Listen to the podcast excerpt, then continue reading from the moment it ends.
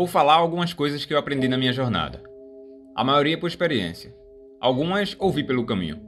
Muitas delas ainda estou praticando, mas acredito que todas elas são verdade. A vida não é fácil. Não é. Nem tente fazer com que ela seja. A vida não é justa. Nunca foi. Não é agora, nem nunca vai ser. Não caia nessa armadilha a armadilha dos direitos de se sentir uma vítima, porque você não é. Supere isso e siga em frente. A pergunta que temos de fazer para nós mesmos é: o que é o sucesso para nós? O que é o sucesso para você? É ter mais dinheiro? Não tem problema. Não tenho nada contra o dinheiro. Talvez seja ter uma família saudável. Talvez seja ter um casamento feliz.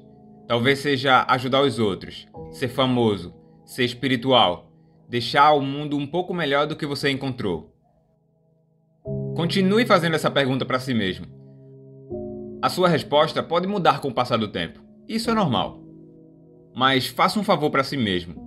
Não escolha nada que possa pôr a sua alma em risco.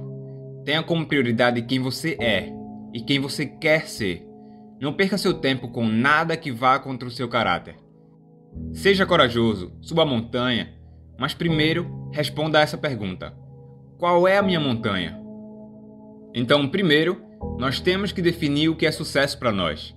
E depois temos de trabalhar para mantê-lo. Fazer essa marcação diária, cuidar do nosso jardim, manter as coisas que são importantes para nós em forma.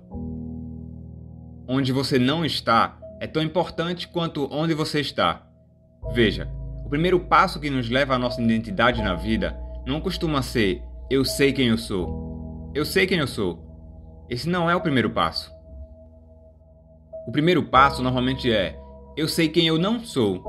O processo de eliminação.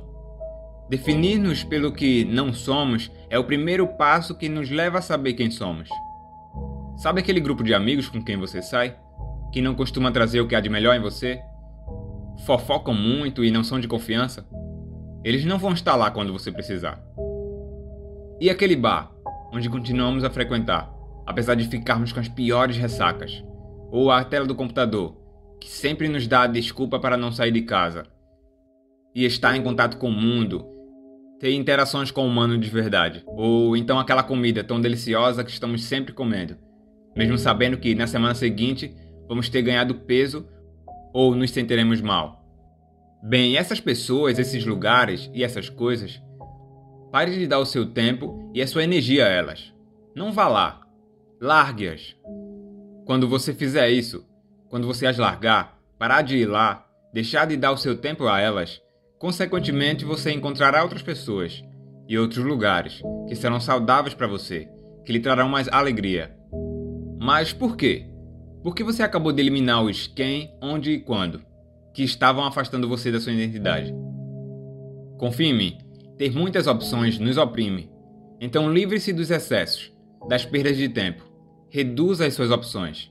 Se você fizer isso, quase inocentemente, colocará em sua frente o que é mais importante para você, através de um processo de eliminação. Saber quem somos é difícil. Por isso, dê a si mesmo um desconto. Elimine primeiro quem você não é, e você vai encontrar onde você precisa estar. Em vez de criar resultados que tiram algo de nós, vamos criar mais resultados que retribuam, que nos preencham que mantenham a chama acesa, acendam a si mesmo pelo máximo de tempo possível no futuro. Tentamos o nosso melhor, mas nem sempre fazemos o nosso melhor. A nossa arquitetura também é um verbo. E como nós somos os arquitetos de nossas vidas, vamos estudar os hábitos e as rotinas que nos alimentam e que nos levam ao nosso sucesso.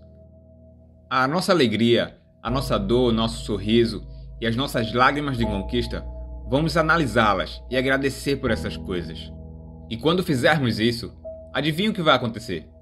Nos tornaremos melhores nelas e teremos mais coisas para analisar. Aprenda a discernir. Escolha algo porque você quer. Faça aquilo porque você quer fazer. Nós iremos errar e teremos de assumir nossos erros. Vamos ter que corrigi-los e depois seguiremos em frente. A culpa e o arrependimento matam muitas pessoas antes da hora. Por isso, vire a página. Saia do trajeto. Você é o autor do livro da sua vida.